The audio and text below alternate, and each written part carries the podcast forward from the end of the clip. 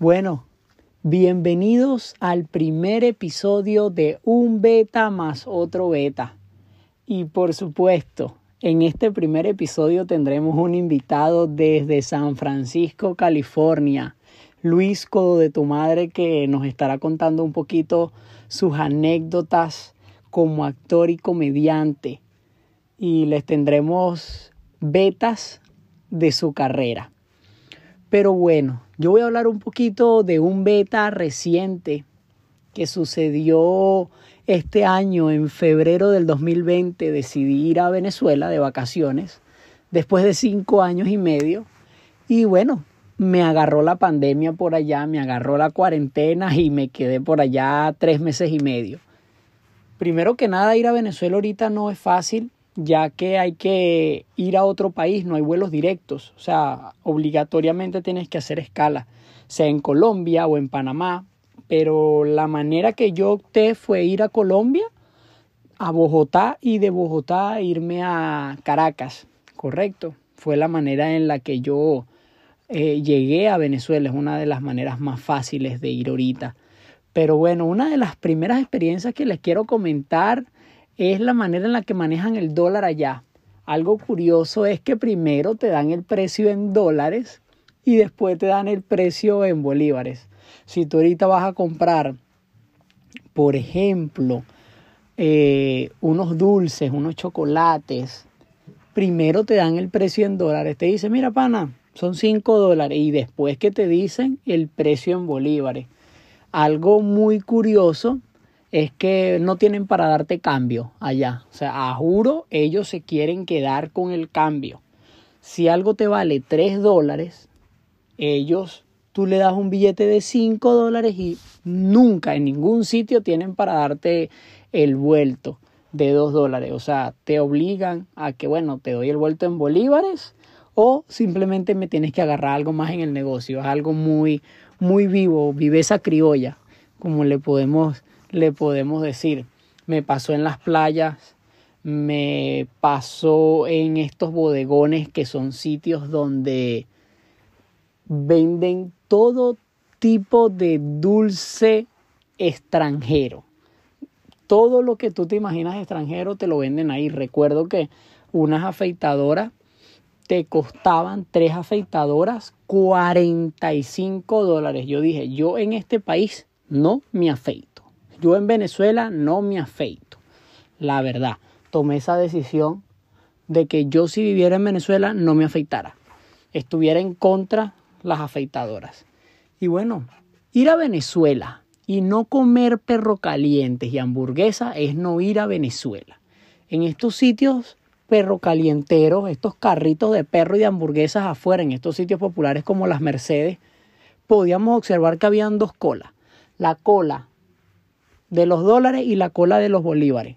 Tú no habías terminado de pedir en la cola de los dólares y ya te habías terminado de comer el perro caliente. Imagínense la manera tan eficaz en la que te atendían. Una vaina increíble, una vaina recha.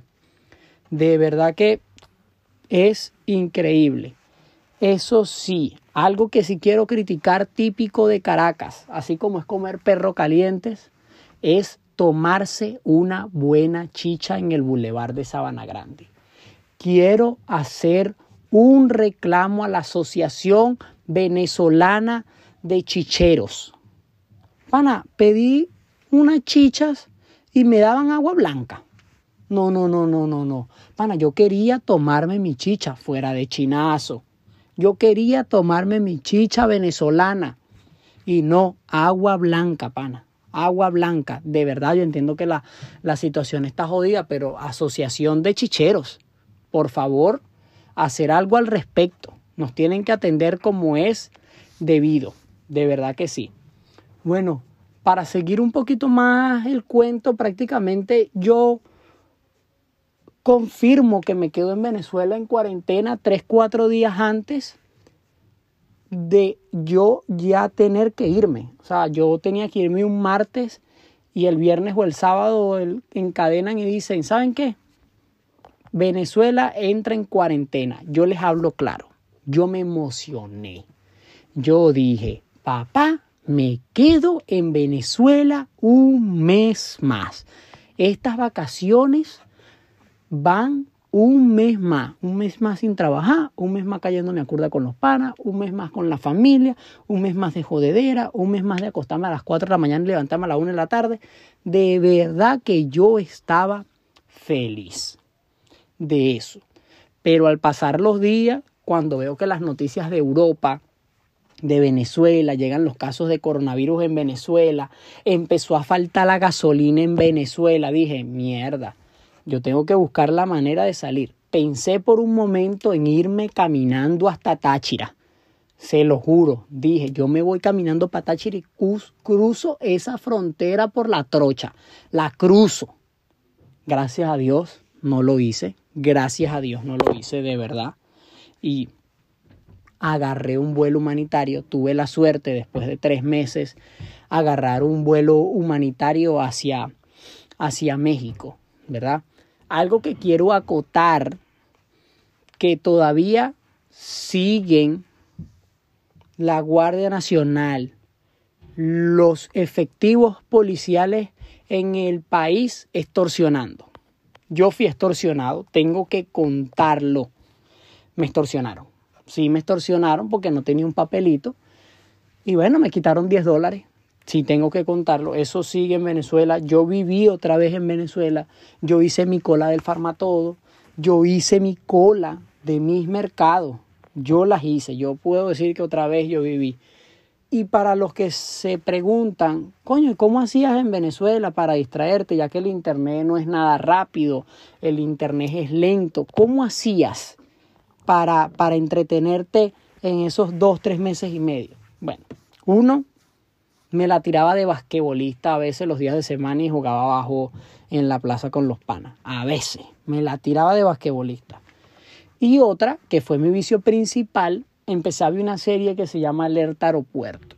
Me vacilaba 3, 4, 5 capítulos diarios de Alerta Aeropuerto. Y uno que eran de unos sobrevivientes en la selva, que si vivías 15 días en la selva te pagaban 50 mil dólares la verdad, de los tres meses, un solo capítulo que vi fue el tipo que sobrevivió los 30, a los 15 días. De verdad, aplausos para el tipo. De verdad que sí, vamos a darle aplausos. No recuerdo su, su nombre en este momento. Quiero acotar algo referente a las bebidas en Venezuela alcohólicas han cambiado. Eh, una experiencia que fue realmente bajándome del aeropuerto, yo fui a una licorería y bueno, eh, llegué a comprar unas botellitas pues. Y el anís ahora es más caro que el ron. Tomar anís ahora es un lujo. El anís ya dejó de ser una bebida barata. Es algo que quiero acotar, es algo que les quiero informar. El que le diga ahora que toma anís es otro nivel. Y el, el, anilla está casi que al nivel del whisky en Venezuela. Imagínense de cómo estamos. Pero les quiero de verdad decir que la experiencia de volver a Venezuela después de cinco años y medio fue maravillosa. A pesar de las cosas negativas que uno ve en la televisión, a pesar de que el país está pasando por unos malos momentos, de verdad que volver al país de uno es algo increíble. Tuve la oportunidad de ir a Chichirivichi, nunca había tenido la oportunidad de ir. Fui a varios callos de verdad hermosos, de verdad hermosos. Aunque todo está un poquito caro, de verdad que sí. Ya entiendo que la mayoría de las personas viven de la remesa en Venezuela, aunque esas personas no deben de abusar tampoco, hay que aclarar, porque hay muchos que lo sabemos que piden, piden, piden, piden, piden, pero el de afuera le está echando bola también. Y entiendo que el país está jodido, sí lo entiendo. Y entiendo que el venezolano vive mucho del día a día, de por lo menos mi papá, él arregla equipos electrodomésticos y si no los arregla, bueno, simplemente no puede llevar comida para la casa, eso yo lo entiendo. Pero el venezolano busca la manera. Lamentablemente, bueno, eh, es verdad, muchos venezolanos y en cualquier parte del mundo, en los Estados Unidos, en México, en Chile, en Perú, en China, en muchos países una u otra persona ha, ha irrespetado todas estas reglas que han puesto el coronavirus, la nueva normalidad. En Venezuela desde el primer momento sí había que usar tapabocas, desde el día uno que se hizo la cuarentena, eso sí había que hacerlo, pero bueno, en muchos sitios populares usted podía ver videos, se rodaban videos de zonas populares como Petare, zonas populares como Katia, donde bueno, uno veía multitud de gente en las calles, pero bueno, lamentablemente así es en Venezuela. Eh, hay que echarle bola para llevar el pan a su, a su casa, ¿correcto? Entonces es un poco también entendible el por qué rompen un poco las reglas allá. Pero sí le quería comentar ese bello, porque fue un bello, una experiencia única que va a marcar mi vida, como haber vuelto a Venezuela de vacaciones y bueno, haber vivido la cuarentena ya, haber vivido el comienzo del coronavirus, que el país se haya quedado sin gasolina, que el país eh, haya llegado una pandemia, cómo actuó el venezolano. El venezolano al comienzo tenía mucho miedo, se notaba el miedo las dos, tres primeras semanas. Después el venezolano, como siempre, como que acostumbrándose, intentándole echar bola igual en la calle.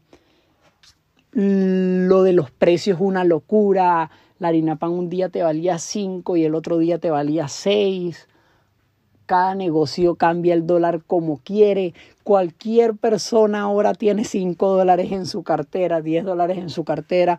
Las chichas ya no son iguales. Eso lo tengo que aclarar. Las chichas ya no son iguales. Churromanía, ahí va, ahí va, ahí va, ahí va. No es que wow, pero bueno. ahí está luchando, ahí está luchando. Y simplemente, bueno, de verdad sigamos este primer episodio de un beta más otro beta ahora con Luis. Y de verdad, gracias por el apoyo y espero que sigan escuchando un beta más otro beta.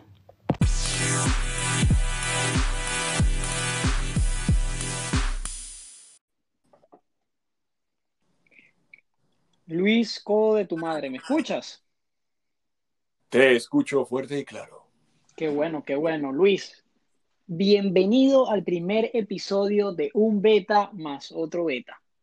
Gracias por aceptar la bienvenida. Ok, gracias. Tremendo beta. Ser el primero en tu podcast. Así mismo es. Un beta más otro beta.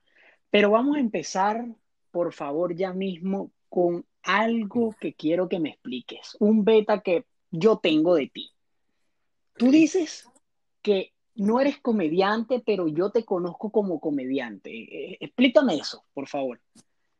Y todo comenzó hace muchos años atrás, cuando decidí emigrar de Venezuela y de pronto me encuentro con un mundo distinto al que yo vivía. Sí, porque yo estudié teatro, artes escénicas, pero coño, para tú hacer una obra de teatro afuera de tu país, sin conocer personas, sin dinero, es complicado. Entonces, de pronto, viviendo en Argentina, que me fui seis meses a Argentina. ¿Qué parte de Argentina estuviste? Estuve en, en Buenos Aires. Buenos Aires, Argentina.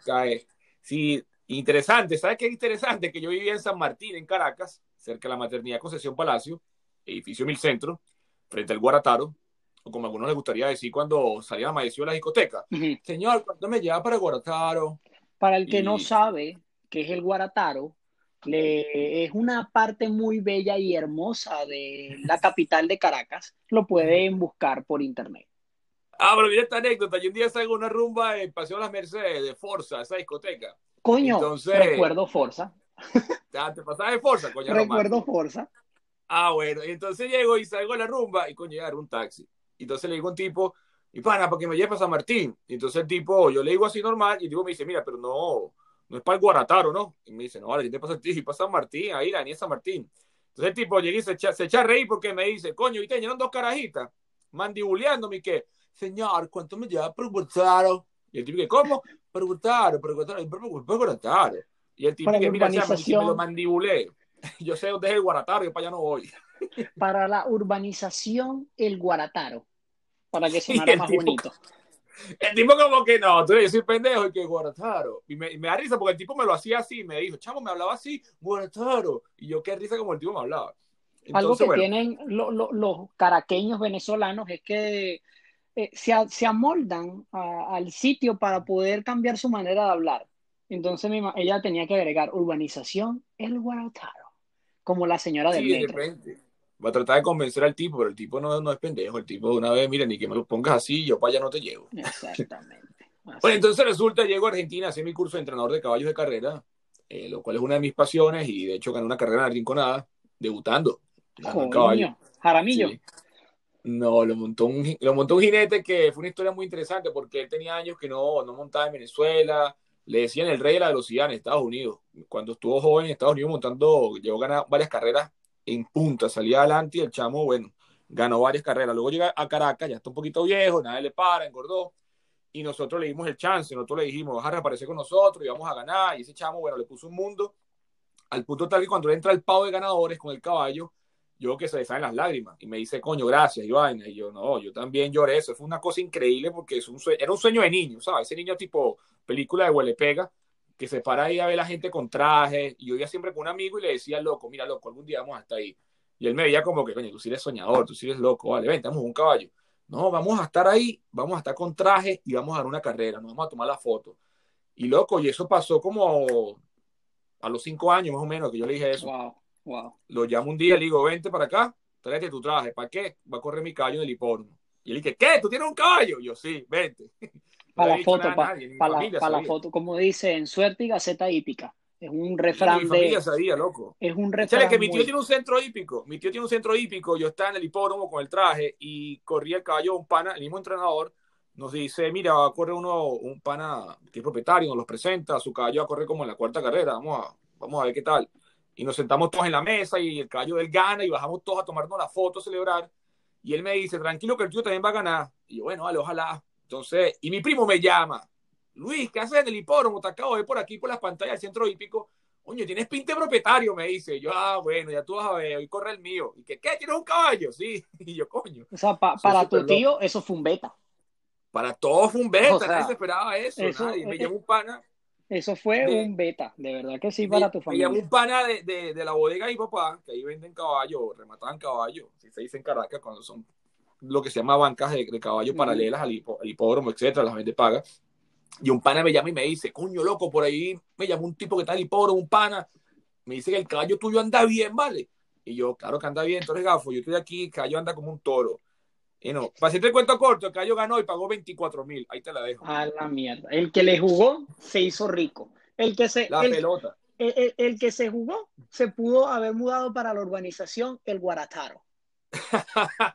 Imagínate, mi papá lo jugó, varios panos lo jugaron y eso fue una locura. Eso celebramos, loco, que fue increíble. Tuve esa foto un día, te le va a pasar estos días, capaz si haces la, la vaina visual, no sé para que veas la foto de cuando ganamos la carrera. Eso parecía que hemos ganado el clásico Simón Bolívar. Me parece un montón de gente ahí. Me parece excelente. Mira, entonces nada, llego a Argentina, duro esos seis meses haciendo mi curso y se me dispara el gusanito del, del stand porque yo el stand prácticamente es una sola persona con un micrófono en un escenario, ya sea un teatro, un restaurante, etcétera, un club de comedia. Y yo digo, bueno, nada, voy a probar con el stand porque soy yo solito ahí, no tengo que depender de nadie.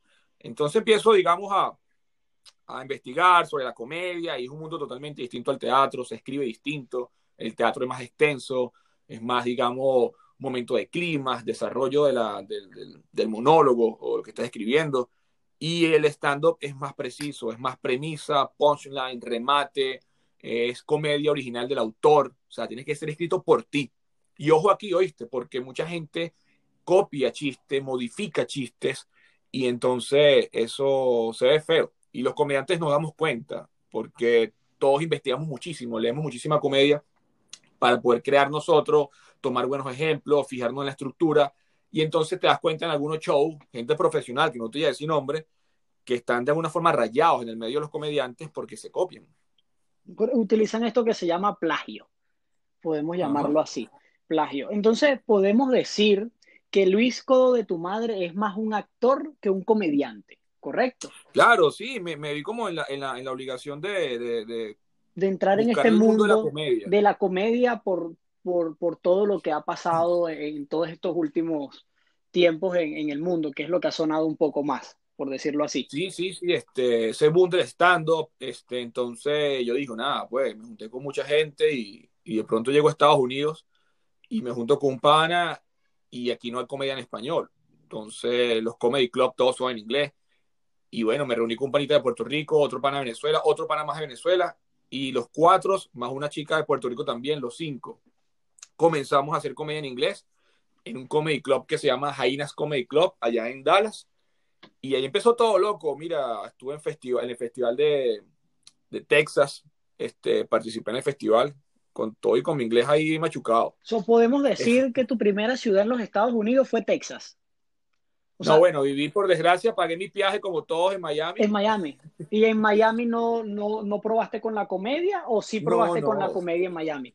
No, en Miami no da chance de nada, loco. En Miami ese tra tra llegué haciendo dos trabajos, de parking, trabajaba de Lyft, este, y todo en pro de reunir dinero para largarme de Miami, porque Miami me parecía a mí como una mezcla de, de Puerto La Cruz con Maracaibo y, y Caracas, y, y, yo de verdad, yo siento que Miami es para llegar como llegan todos los, los chavistas, a montar spa, a montar espera, con dinero que hicieron allá, montar dealers de carro, etcétera. Pero si tú no tienes ese beneficio, esa bendición de que, a ver, te toca estacionarle los carros, lamentablemente. De que pudiste robar dinero al país y irte a Miami con tu familia, lo cual no critico, son gente que aprovechó la oportunidad, etcétera. Bueno, desgraciadamente dejó consecuencias lamentables en la economía venezolana. Muchos lo hicieron, muchos lo hicieron sin saber, muchos simplemente aprovecharon la oportunidad y entonces, wow, les va muy bien, tienen sus buenas casas, buena vida. Pero el que no, le cuesta muchísimo Miami. Es una ciudad que te quiere pagar 8 dólares la hora, este, es, es, muy complicado. Pero hay gente que, bueno, le gusta, está allá. Sí, la decidí, playa, la, la, la, la, vida audiovisual diferente, da una vida que no es la real, podemos decirlo así. Sí, no, y es frustrante porque tú vas por la playa y está lloviendo, hay aguas malas, no, es un fastidio, nada como la playa de nosotros. De, para mí no me gusta Miami. Eso sí es verdad, tuve hace poco la oportunidad, nunca había ido, mi primer episodio habló de eso, de mi experiencia en Venezuela después de seis años, y tuve la oportunidad de ir a las playas, a, a los Cayos, en, Chachara, en Chacharayave, en Chichiribichi, en no sé dónde, por allá en, en, eso, y yo, verlo, ¿qué es esto, chicos? O sea, esto es otro nivel. Y ¿Nunca había ido? Nunca había ido, imagínate, yo me mudé de Venezuela a los 19 años y nunca había tenido la oportunidad de ir, ¿verdad? Bueno, y, y, y, fui yo, no vale, pero esto es una maravilla, chicos. De verdad. ¿Los Roques? ¿Fuiste a los Roques? No llegué a ir a los Roques, ya que bueno, eh, eh, un pasaje para dos días costaban 600 dólares en avioneta. Coño, no, no, no era como que fácil. Yo decía, no, estos 600 dólares prefiero comprármelos en Bombón Boom que, que, que, yendo para los Roques. Coño, ¿Qué bomba boom te iba a comprar tú de 600 dólares, chicos? Será una bomba boom. Exacto. Entonces ahí para, para ver si poníamos la bomba ya tú sabes dónde. Pero bueno. Okay, okay. Esta parte la editamos porque no podemos hablar de bombas porque si no te van a perseguir. Oh, coño, tienes toda la razón. Ya empezamos un beta muy grande. Ya empezamos un sí. beta muy grande. Y ahora mi segundo episodio, junto a Luis García, estuvimos hablando de bombas. ¿Qué? ¿Cómo armar una bomba?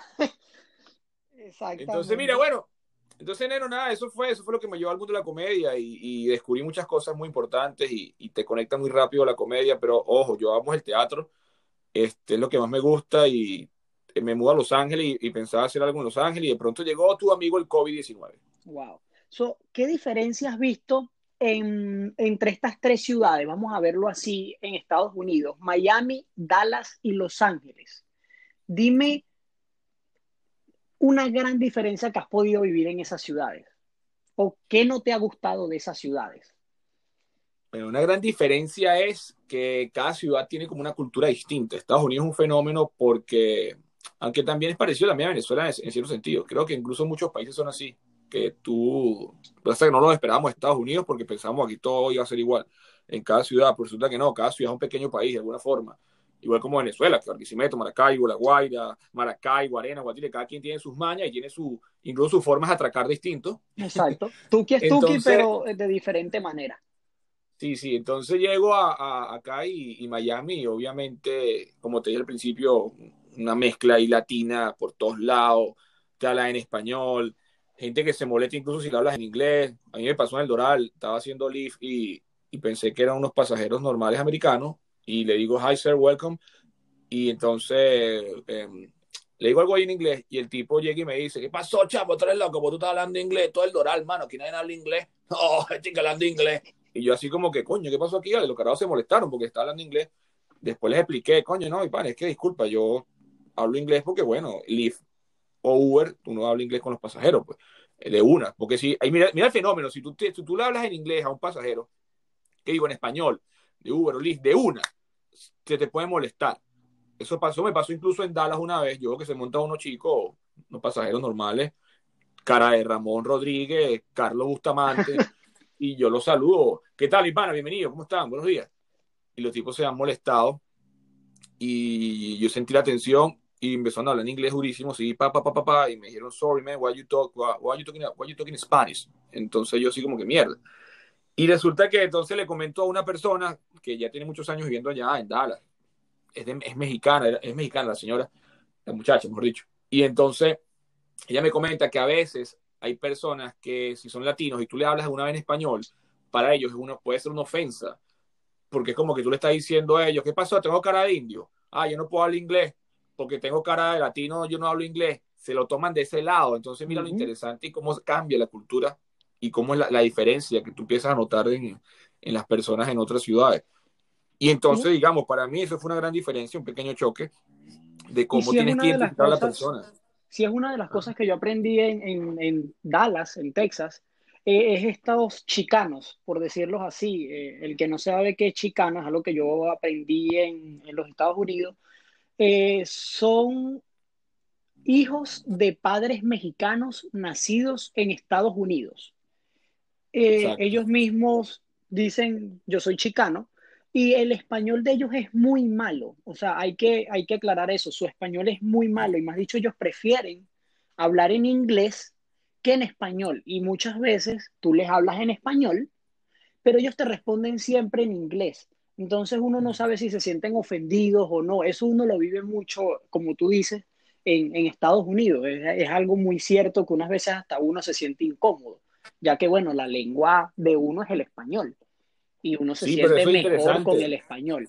Pero son culturas diferentes y cosas que se van aprendiendo de, de, cada sitio.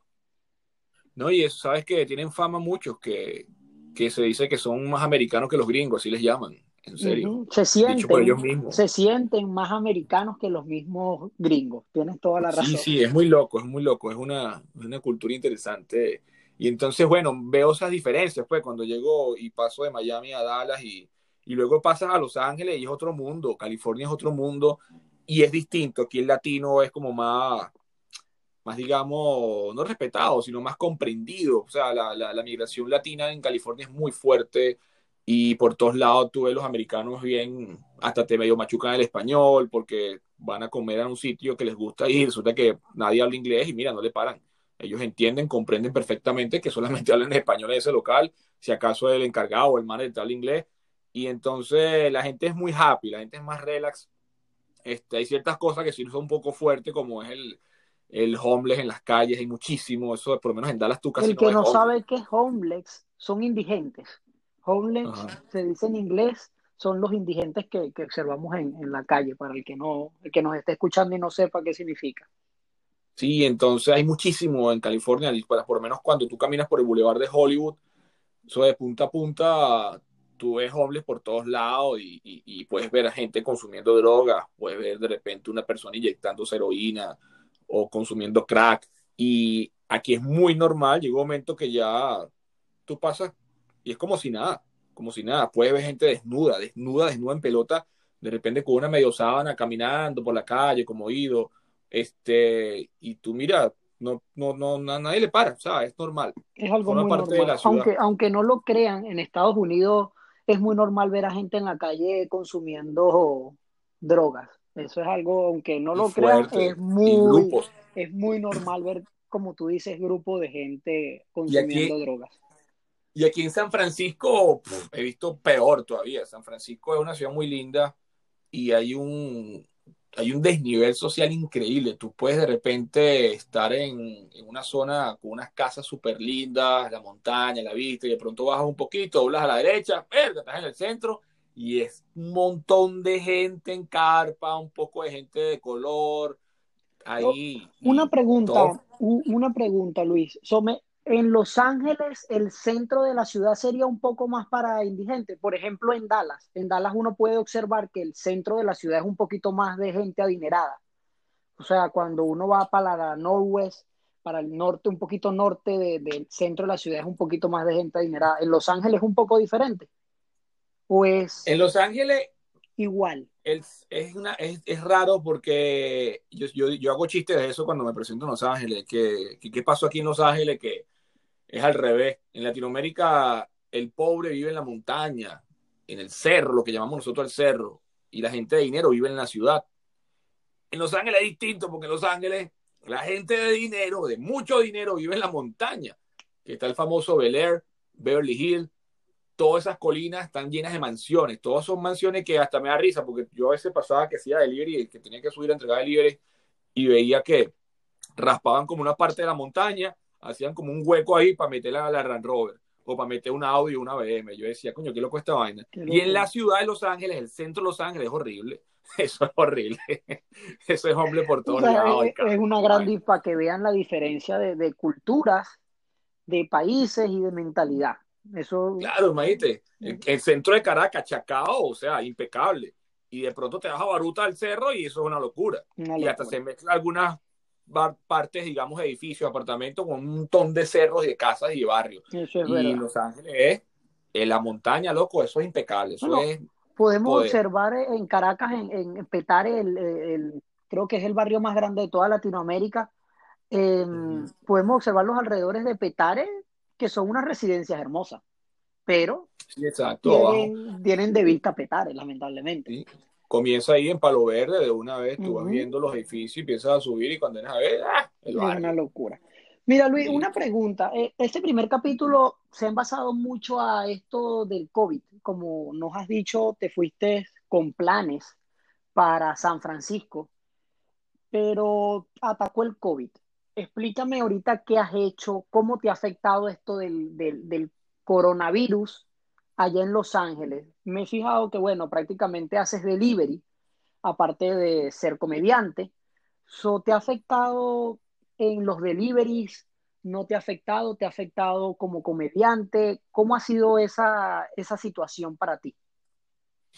Bueno, Venezuela, gracias por, por preguntarme, Venezuela. Yo quiero dejarles algo muy claro, Venezuela. Yo, yo estoy aquí porque, porque, porque, porque, bueno, porque. No, vale, mira, joder. Este, es complicado todo eso del COVID, estamos claros, pero aunque no lo creas, el trabajo de los deliveries, que es el que me he dedicado a realizar más todos estos meses, es un boom, loco, porque con esta cuestión del COVID, la gente no quiere salir y de pronto aumentó muchísimo, aumentó muchísimo la demanda. So, vamos a y- aplaudir al COVID en este momento. Para los deliveries ha sido un beneficio.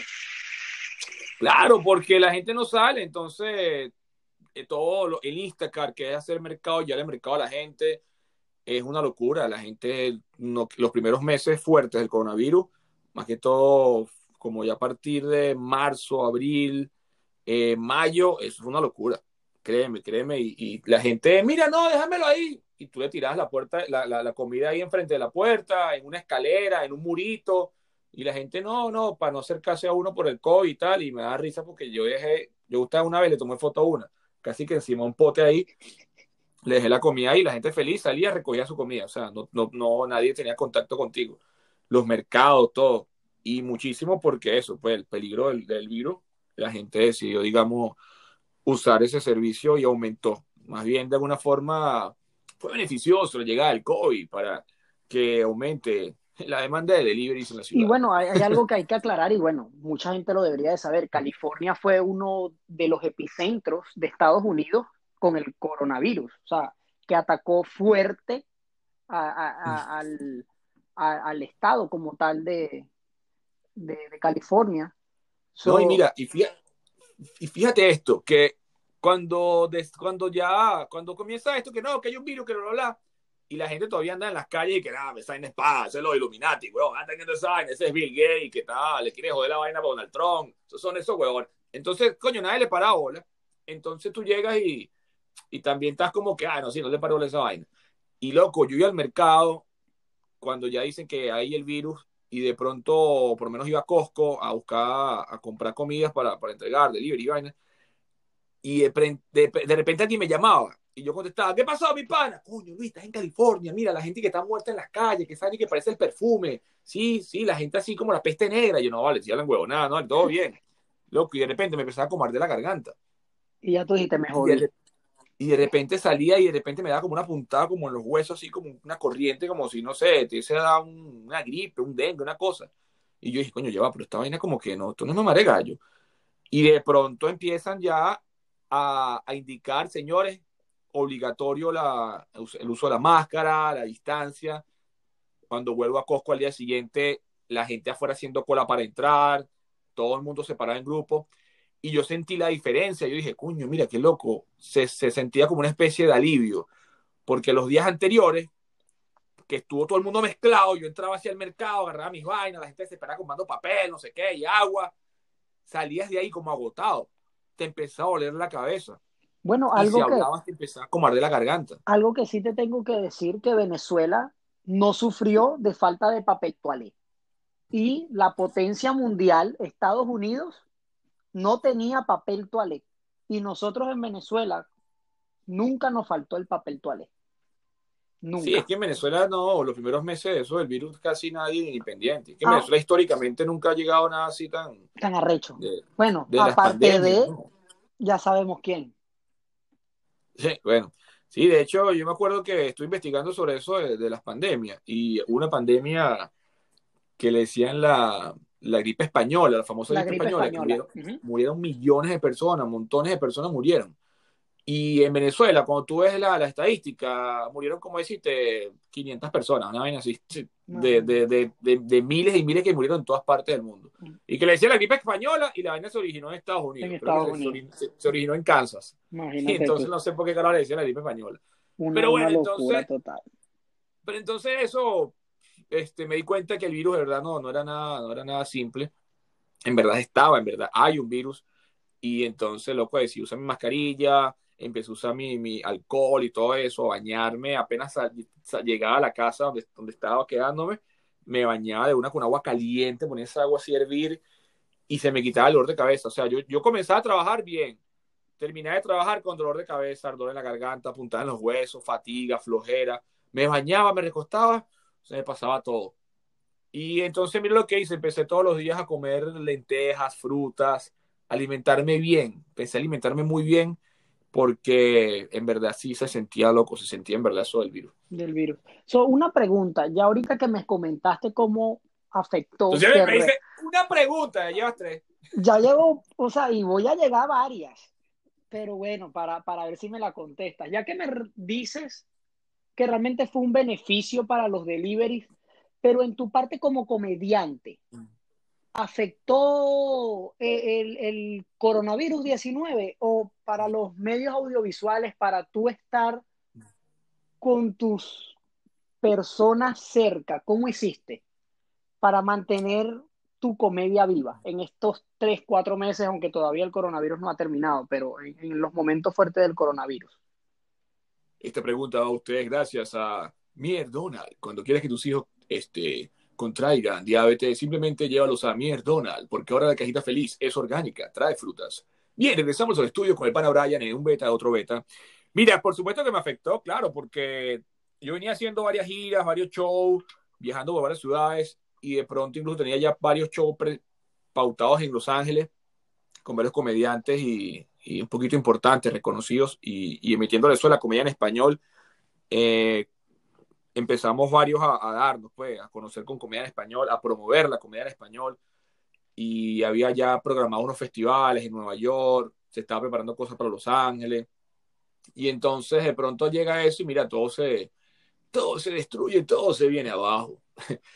Pero bueno, empezó, digamos, una nueva modalidad de hacer comedia por Zoom, hacer comedia, digamos, por, por algunas plataformas, ah, eso, pues, audiovisuales. Y no es, no es lo mismo, es súper aburrido, pero yo lo veo como un entrenamiento, como un preparándose para, ¿sabes? No se puede soltar de una de que, bueno, cuando algún día abran los, los comedy club, So, siente que puedes, siente que puedes llevar tu show, eh, tu show en vivo, ¿cree que lo puedas llevar a, a- a una plataforma como Zoom? ¿Crees que lo puedas hacer o no crees que es o sea, piensas que es una perdera de tiempo o si crees que se pueda? Mira, sí se puede, pero requiere que la gente se vaya adaptando, requiere que la gente vaya tomando conciencia de eso, requiere que la gente vaya, digamos, este, abriéndose a, que, bueno, esto es lo que hay, vamos a prestar atención ahora sentado aquí en mi casa, vamos a disfrutar la comedia, podemos disfrutar la comedia, podemos ser, digamos, este, el mismo público que, que somos o fuimos en un comedy club, ahora aquí en nuestra casa, con los niños, con el perro, con los viles. Yo creo que Sobre todo con tu perro. Ay, sí, mi perro que es muy fastidioso. Pero yo creo que hay que, hay que ver. No, no, no, espero que no, esto no dure tanto tiempo, pero nosotros buscaremos la forma de adaptarnos y la misma gente buscará forma de adaptarnos. Acuérdate que ya no hay televisión, prácticamente la televisión ha muerto, uh -huh. entonces capaz en cualquier momento empieza uno a hacer show, show de comedia y la gente, digamos, se colocará uno que otro público ahí pequeño y se le pondrán sus efectos de aplauso y la gente, bueno, lo, lo, irá a disfrutar, pues. Algunos ya lo están haciendo, algunos no le ha ido muy bien, otros les ha ido mal. Este, sí. Otros no se entiende qué coño están haciendo, porque hay gente que yo que tiene miles, millones de seguidores y de pronto dicen que, que le fue mal haciendo un show online. Y yo no entiendo porque si tú tienes una gran cantidad de seguidores y si alguien de repente tú dices, bueno, paguen un dólar y me ven, ¿por qué no te ¿Por va qué bien? no te va bien? Tienes razón. ¿Por qué no? So, tú piensas... que por lo menos mil personas te vean en una tardecita y media hora, coño, son mil dólares. So, tú piensas que ese talento, que por lo menos esta, como tú lo dices, ya que muchas de estas personas dicen que no le va bien, hablemos aquí del talento. ¿Tú piensas que entonces ese talento prácticamente lo están obligando a hacerse? No, no es que tiene un talento como tal, podríamos decir así, que hay muchos comediantes así. Venezuela, ¿me puede repetir la pregunta? este, déjame decir, capto, ya va. Ojo, muchos tienen talento, pero eh, el desenvolverse en las plataformas está, digamos, audiovisuales virtuales, es complicado.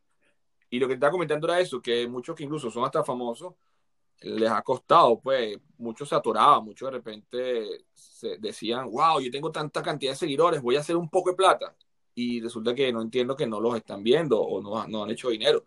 Incluso un fenómeno que tú puedes decir, loco, pero si yo tengo 100 mil seguidores y hago un show online, que me vean por lo menos un 1%, yo voy a hacer mucho dinero. Uh.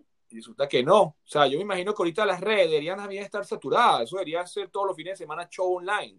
Por eso, podía, pudiéramos no hay, decir... No está pasando. Pudiéramos decir que muchos de estos comediantes eh, tienen talento para hacer videos, pero no tienen talento para presentarse con público. ¿Pudiera ser así?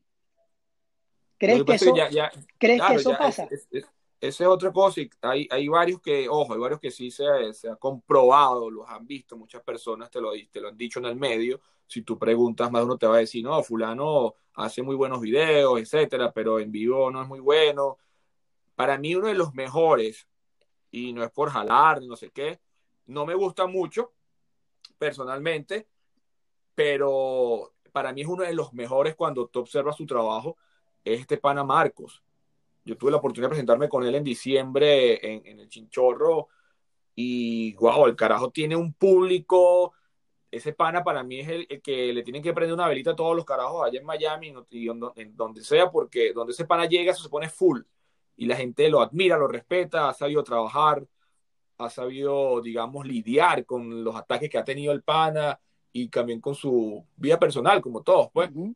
Y a nivel de, digamos, como artista, ha hecho un buen trabajo y ha, ha, logrado encontrar su público y su estilo. Y también, para mí, es prácticamente el único que ha logrado, que tú lo sabes, muchos lo saben, en Instagram, desarrollar, digamos, su trabajo con sus videos, con su humor y también en, en la tarima. Es uno de los más, digamos, influyentes ahorita. Más completo de, de, esta nueva generación de comediantes que para mí él marca esta nueva generación de comediantes venezolanos que más se han destacado y es para mí ahorita el número uno prácticamente por lo que he visto. O sea, yo te lo digo, yo lo, lo he visto trabajando, lo pude ver en vivo, nunca lo había visto en vivo y mis respetos para ese pana. Este, con todo y que a lo mejor algunas cosas que no me gustan mucho porque, bueno, es un humor distinto. El humor de él es un poco fuerte a veces y, pero cada quien tiene, digamos, su tipo de humor, su, comediante preferido. Mm. a, eso, a eso quería llegar con un interrogante. Eh, uno pudiera convertir, ya que estás hablando un ejemplo ahorita de Marco, yo recuerdo haber visto videos de Marco de una persona que es como ordinaria, una mujer ordinaria. Sí, lo que él llama la tierrúa y después Exactamente. que es una adaptación que él hizo de, una pieza de teatro que... él hacía. Ok, perfecto, eso no lo sabía. Eh, mm. eso en, Venezuela lo vemos mucho, una mujer tierruda o una mujer cifrina. Eso en Caracas, en cualquier creo que parte de Venezuela lo podemos observar.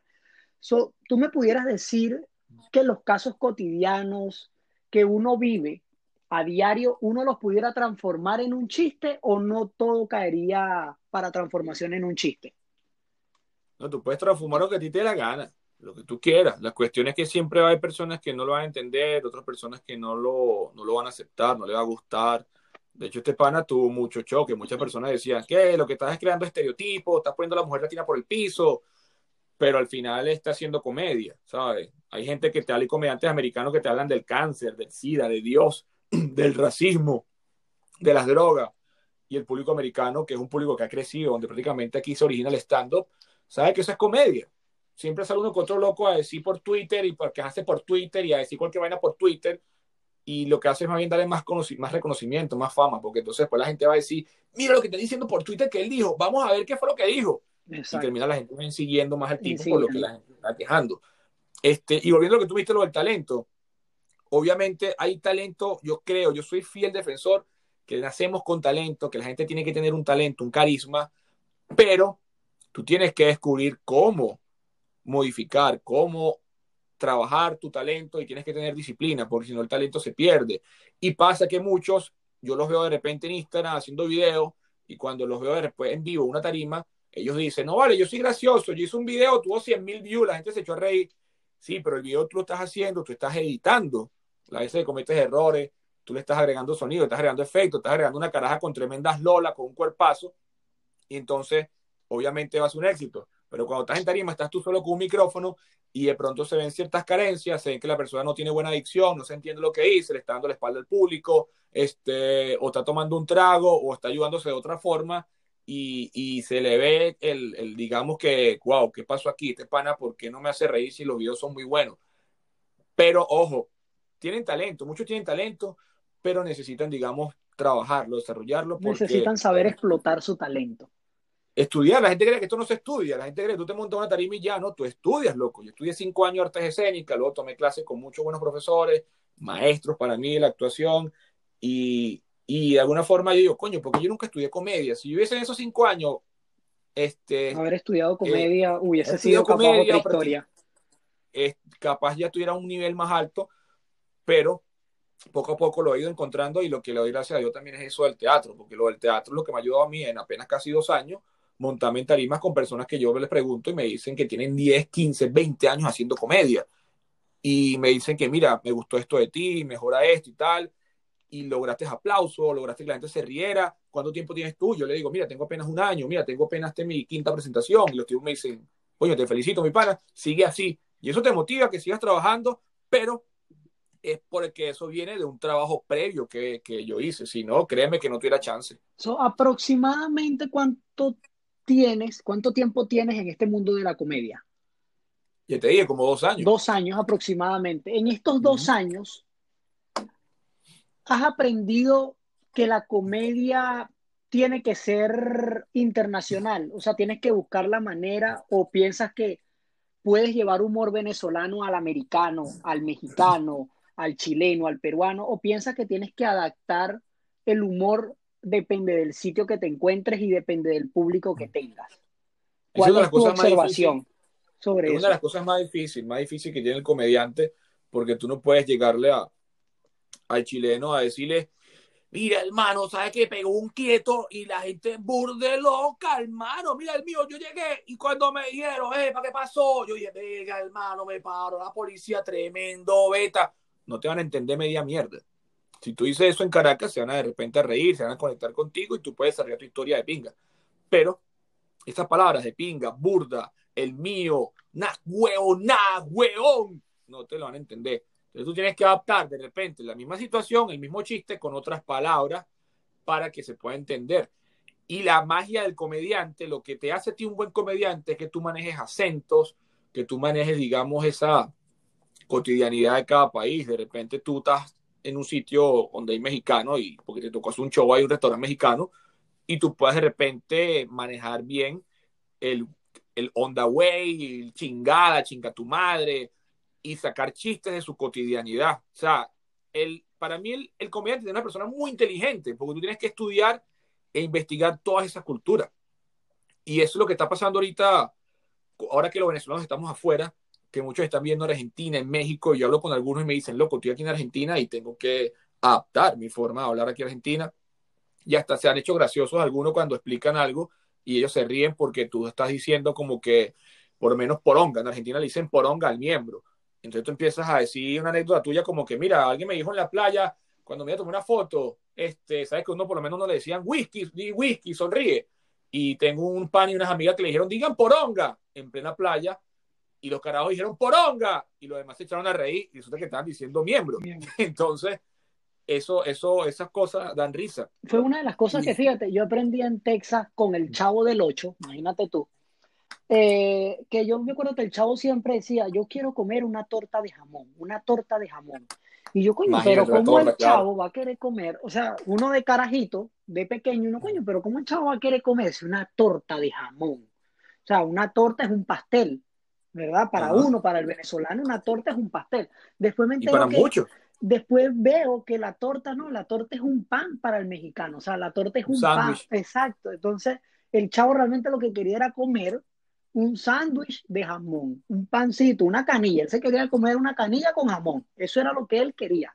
Entonces es algo que uno, uno va aprendiendo en, en, diferentes, en diferentes sitios, como cuando te dicen eh, los mexicanos agua. No es que quieren agua, es que tienes que tener cuidado porque algo va a pasar.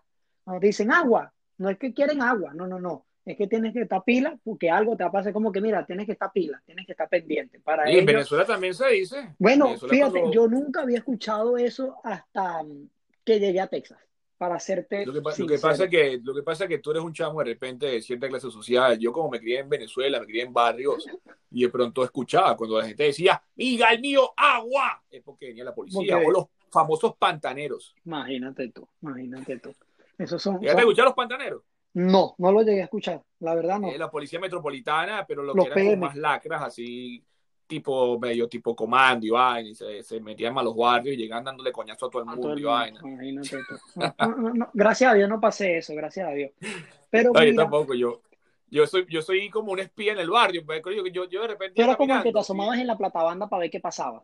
No, sino que yo soy un carajo, coño, me digo, tú sabes, meto la coba, pues, que, que, que no tengo cara de tuki, como quien dice, cara de boleta. Y yo a veces pasaba, y ya los panes míos que los tenía todos pegados en la pared un murito, y yo pasaba caminando, tranquilo, y me iba para la bodega, y el pericho me decía, eh, mago, pues te he dicho siempre, marico, ¿por qué nunca te paran? Y yo le decía, tú no te das cuenta como, como eres tú, como tú hablas, como estás vestido, un levi rojo, una franelilla, un rostro fluorescente, una, cacu, una, una gorra ahí como de tela, obviamente te van a detener, a mí no. Entonces los caras se echaban a reír. Mira, una de las cosas, Luis, que me gusta más de ti la verdad, desde de, de este tiempo que te sigo fuera de chinazo, es la manera que imitas, ¿verdad? Veo que haces mucho a Homero Simpson. Eh, me he fijado mucho de tus videos que haces muchas imitaciones. ¿Esto lo aprendiste en el mundo de la comedia o en el teatro, la imitación? Oh, eso lo venía aprendiendo acá, porque como te estaba diciendo, aquí hay que adaptarse y hay que ser lo más universal posible para poder presentarse de repente. Homero por lo menos es un personaje universal, Mickey un, un personaje universal, Bob Esponja, todos esos muñequitos. Entonces yo decidí, gracias a, a, al pana David Comedia, que una vez me presenté con él y de pronto él me dice, tú no haces voces. Y yo le digo, mira, fíjate que yo sí cuando estaba niño, pero nunca le paré, ¿sabes? No, no, nunca, porque yo, me, pues, yo estudié teatro, yo nunca me dediqué a la comedia. Pero cuando te das cuenta que te quieres destacar como comediante, tienes que empezar a manejar acentos, a manejar voces, a manejar imitaciones desde otro tipo, no tan extensas como en el teatro. Y entonces empecé a practicar, a practicar las voces. Y, y yo dije, mira, vale, está interesante esto. Y me gustó, pues. Y también para, por ejemplo, si voy a un sitio, un restaurante de repente, y hay niños, entonces prácticamente modifico un poco mi rutina y empiezo de repente a hablar a los niños como Mickey, como Esponja. Y entonces es un vacilón, la gente se lo, se lo tripea Y los papás, más que todo, se van como agradecidos, como que, ay, yo pensé que ibas a hablar de esto, esto y lo otro, y no, señora, me gustó cuando dijiste lo de Mickey, mi niño se rió, ay, gracias. Y bueno, uno la pasa bien. Y entonces adquirí como esa pequeña carta bajo la manga y la sigo trabajando y en verdad me gusta, pues es muy interesante. Es una de tus facetas favoritas, podemos decirlo así. Sí, sí, es como interesante y me gustaría poco a poco seguir dominándola para meterme de repente en el mundo del doblaje, que prácticamente es actuación, pero en este caso desde tu voz, tiene que darle sentido al personaje, hacer ciertas, digamos, inflexiones, matices, que la gente vea en ese personaje que tú le estás dando simplemente vida con tu voz, toda esa actuación, pues todo ese performance que no te va a ver a ti, digamos, físicamente. Es complicado porque todo se maneja aquí en tu voz, pero eh, eh, me gusta, pues nunca lo había visto. Mira, Luis, para terminar con un beta que me intriga ya que estuviste en el mundo del teatro, en Venezuela, en Argentina, en Miami, en Texas, en Los Ángeles. Bueno, no, en Miami fuiste, fue parquero, coño, mala mía. Ballet Parking. Ballet Ferrari, loco, Ferrari. Coño. Lamborghini. ¿Y, te tomaste tu respectiva foto en el Ferrari o no? Por favor, por favor, mandándola para Venezuela. ¿Sabes? Cuando llega a Miami, cuando llega a Estados Unidos, lo primero que no hace es tomarle foto a la, a la, a la, a la, licencia cuando te la dan y en ese tiempo, por supuesto, 2016, que estaba el boom migratorio a Estados Unidos, todos llegaban a Walmart. Aquí sí hay harina pan. Aquí sí hay harina pan. Mira, aquí hay harina pan. Sí. Yo, yo creo que yo tuve esa época, pero en el 2014. Imagínate. Pero yo, yo creo que yo también hice lo mismo. Foto, aquí, foto harina pan para Venezuela. Sorprendido porque veía la harina pan. Yo me he dicho esta vez sorprendido. Yo, verga, pero aquí hay harina pan en los Estados Unidos, ¿vale? Sí, y ahorita tú, y ahorita tú te pones el aire y tú dices, coño, qué vergüenza. De, Eso ver, sí, de verdad. que sí. bajito, ¿vale? Mira, tú llegaste a estar en Operación Colchón. Cuéntame eso. A ver. ¿Eso qué es una película? Operación Colchón, con Luis García. Así mismo, con Luis García y Brian Rivero, un beta más otro beta. Por favor. No, vale, no. O sea, menos que te refieres a, a, cuando de repente en el medio artístico hacían proposiciones un poco indecentes. Correctamente. ¿Alguna vez una vez, eso? Una vez, una vez me, yo, yo, yo grababa en el RCTV, unas que otras novelas tuve la oportunidad de grabar y estaba poco a poco destacándome, hasta que llegó tu presidente. Entonces, ¡Viva! no volverán, no volverán. Mire, entonces, un palo por ese culo. ¿Tú te acuerdas de esa canción? Coño, te, te un digo algo. Te digo algo y corrígeme si... ¿Ah? Y corrígeme si piensas diferente, pero las canciones que sacaba el gobierno tenían un ritmo bailable. Cuando tú comparabas claro, marico, era canciones para el vulgo, para ese poco de gente. O sea, era y esa canción de mierda la ponían por por todos lados cuando era el referéndum, no a referéndum, no a referéndum. Y yo, coño, que la hay esa mierda. en mi casa ponían unos cajones, unas cornetas. No, joder, nada. el que, no sé, el que no, el que está escuchando este podcast y no llegó a vivir en un barrio, algo que les quiero aclarar es que cuando venían las elecciones, porque esto lo viví, ponían este, no recuerdo el nombre correcto, pero la sirena que le ponían a los militares para que se levantaran a las 4 de la mañana. La Diana. La Diana le ponían la diana en el barrio, por todo el no barrio. Liana, para... no me acuerdo, la liana, creo que es liana. Bueno, ah, lo, vamos a, lo vamos a buscar, a ver cómo. Diana era como que no, los militares le ponían a Diana. Eh, Diana, ¿verdad que sí? Vamos a, buscar a ver si es liana o Diana. creo que es la liana, la liana, porque coño mete Diana, coño. Y bueno, sonaba, yo me acuerdo que sonaba a las 4 o 5 de la mañana eso para que la gente fuera a votar. Y eso era un sonido que te, levantabas porque te levantabas. Una locura. Y no, y yo no te he dicho nada. Yo fui de la Academia Militar de Venezuela, la única que cruza la frontera para liberar, más no oprimir, la Casa de los Sueños Azules. Cuatro componentes, una sola fuerza. Buenas tardes, Brian. ¿Cómo estás? coño, ¿ves? Pero tú, tú has pertenecido a muchas instituciones. Desde el caballo. Ah, bueno. Desde el caballo hasta, bueno, hasta parquero de Ferrari. No, tú no te imaginas, Brian, tú no te imaginas, no conoces nada de mí, Brian. Este podcast no, no alcanzará para que la gente conozca un poco de mí y mi vida. Tendremos que invitarte de nuevo, tendremos que invitarte. Mira, es toque de Diana. Diana, imagínate. Mira, están tocando a Diana, verga, Diana, está gritando. Está bien. Pero es un toque. ¿Qué es este? No, no es este. mierda, asco, ¿no? Mira esto, ahí mismo. Ese es el toque de Diana. Imagínense escuchar eso. ¡Atención! A las 4 de la mañana. Eso lo vivía la gente que vivía en estas zonas populares de esa mierda todos los días, varias veces. Bueno, entonces sigamos con tu operación colchón cuando te invitan a. Bueno, mira, estaba yo joven en los pasivos de RCTV y de pronto uno de los productores me invita a una audición. Ah, no, no, productor, productora, aclárame eso. No, no, un productor, un productor. La mayoría de las veces acá son productores, sí. Y entonces llega y me dice, mira, estoy haciendo una, una serie. No, no era así, él me habló algo así como que, eh, hola Luis, ¿cómo estás? Mira, estamos produciendo una serie nueva y es, es, un formato como Friends, ¿sabes? La serie esta americana, Friends, cada uno tendrá como una participación, cada personaje tendrá su peso, no, no, no buscamos protagonistas.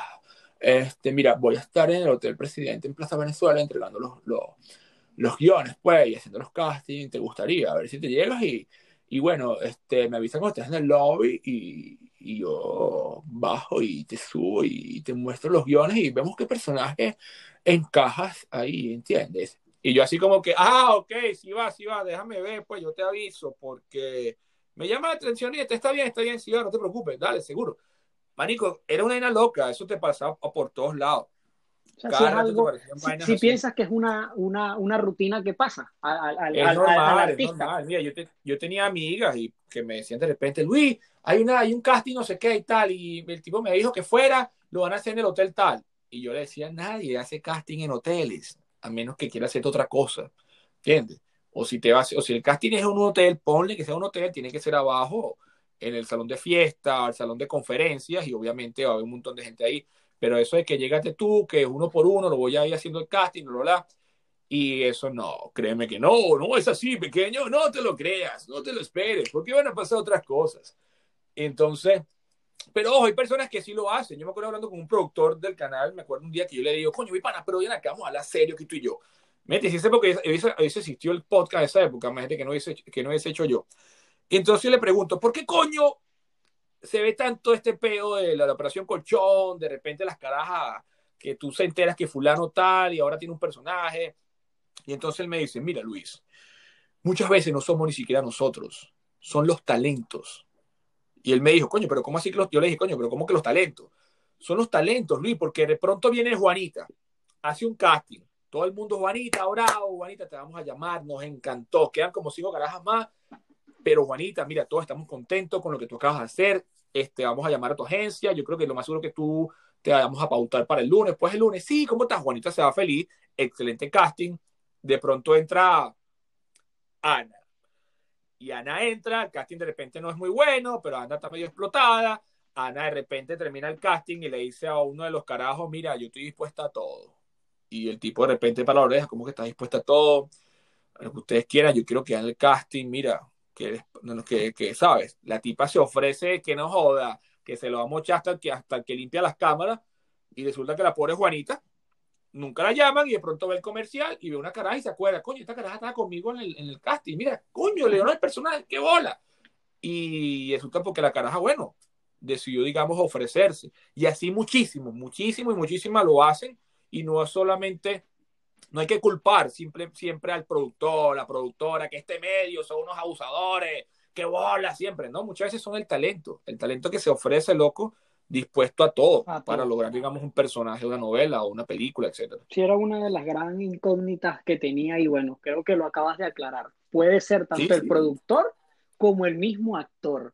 El Claro, el productor de repente hay algunos que te lanzan esa, pero muchas veces se ha descubierto que el talento es que se le mete por los ojos dispuesto a todo para lograr, digamos, su, digamos, escalar posición en el mundo artístico y, y de hecho es un temazo, eso se puede hablar muchísimas cosas. Mire, hay casos de personas que sean, yo, tengo un, primo que, que, tiene un pana que tiene grabando algo y un día él me cuenta que el chamo llegó como lo, lo llamó y resulta que se bajó una limusina llorando, la limusina se fue y el chamo estaba deprimido, pues, porque estaba viviendo con un tipo para poder seguir, digamos, digamos, en el mundo, en el, mundo. artístico.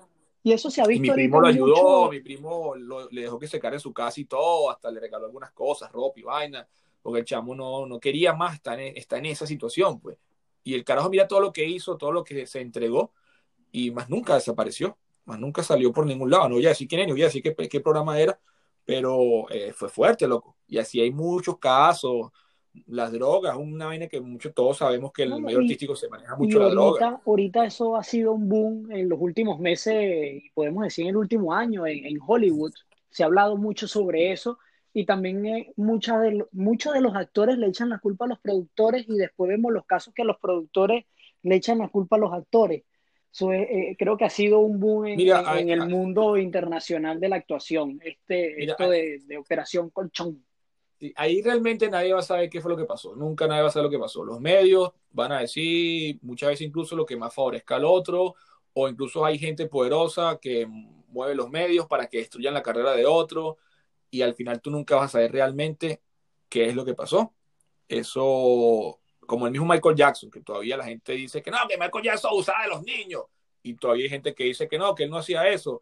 Al final nunca eso lo vamos a saber Eso es verdad. porque todos sabemos que las pruebas se pueden alterar, todos sabemos que hay muchísimas teorías y, y yo, por lo menos humildemente, lo que yo he vivido en el medio artístico es que hay 50 y 50. Qué bueno saber Sí. eso. Qué bueno, qué bueno saber eso y creo que le da otras intrigas a, a muchos de nuestros oyentes. Le va a dar muchas intrigas. Luis, esa fue mi última pregunta de nuestro primer episodio, un beta más otro beta. De verdad, muchísimas gracias por haber estado con nosotros en este primer episodio. Espero tenerte de vuelta, ¿verdad? Pero para terminar, me gustaría que te despidieras haciendo la voz de Homero Simpson, ya que Homero es uno de mis cartoon favoritos. ¿Te gusta, Mero? Me, me gusta mucho Homero, me gustaría que te despidieras de esa manera, Te puedo enseñar cuando quieras hacer Homero, lo hacemos, te- no, no es tan, no es tan complicado. pero con Este- Operación Colchón o sin Operación Colchón, pila. Eh, mamá, tú ya aquí que hagan eso conmigo, man. Dile a Brian que me respete. Mm, pequeño demonio. Bueno, excelente Luis, de verdad muchísimas gracias y espero tenerte en un beta más otro beta de nuevo. Ajá. Y nos vemos, Brian. Gracias por la entrevista. Te mando saludos desde acá de fondo de bikini. ¡Eh! Me encantó. ¡Eh!